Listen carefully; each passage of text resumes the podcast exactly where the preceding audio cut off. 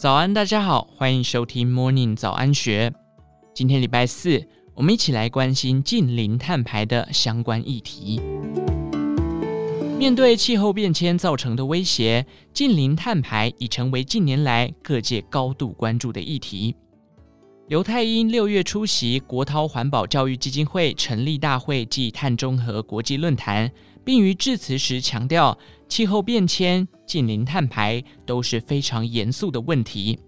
他脱稿演出说道：“我常常想，我们人类大概疯了，继续迫害我们赖以生存的地球。”刘太英称：“如果全球愿意把军备相关经费用于环境保护，这样就有机会解决气候变迁造成的问题。但战争和军备竞赛等戏码仍然持续上演。”他认为。此时，人类面临三大敌人的威胁，头号大敌就是当前的地球环境。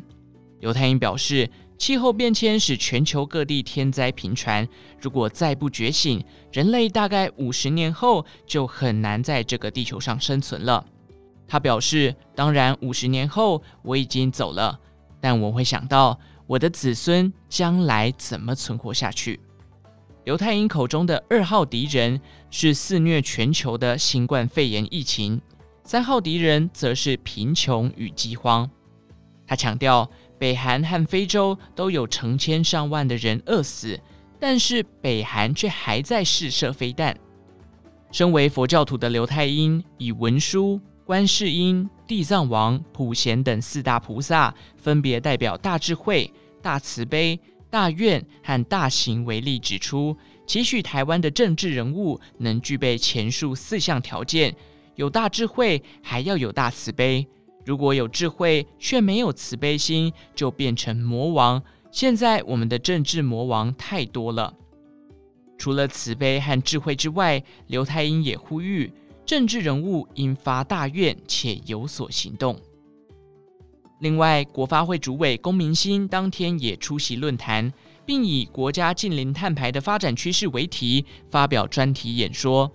他表示，全球有超过一百三十个国家响应二零五零年近零碳排的目标。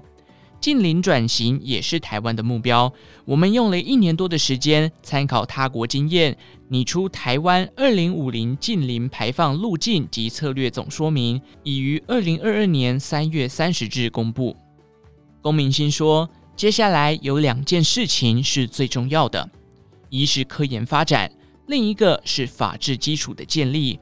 唯有把这两件事情做好，近零转型才有机会成功。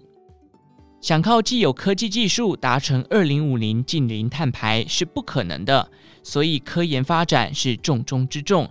对台湾来讲，很多技术现在就要急起直追，例如氢能发展，可能很快就要有相关的战略。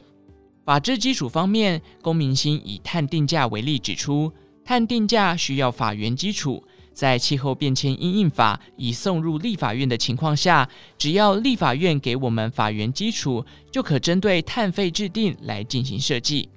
龚明鑫也强调，如果从现在开始进行推广宣导，近零生活就渴望和垃圾分类一样，逐渐成为台湾民众日常生活的一部分。以上内容出自《金周刊》数位内容部。详细内容欢迎参考资讯栏下方的文章连结。最后，祝福您有个美好的一天，我们下次再见。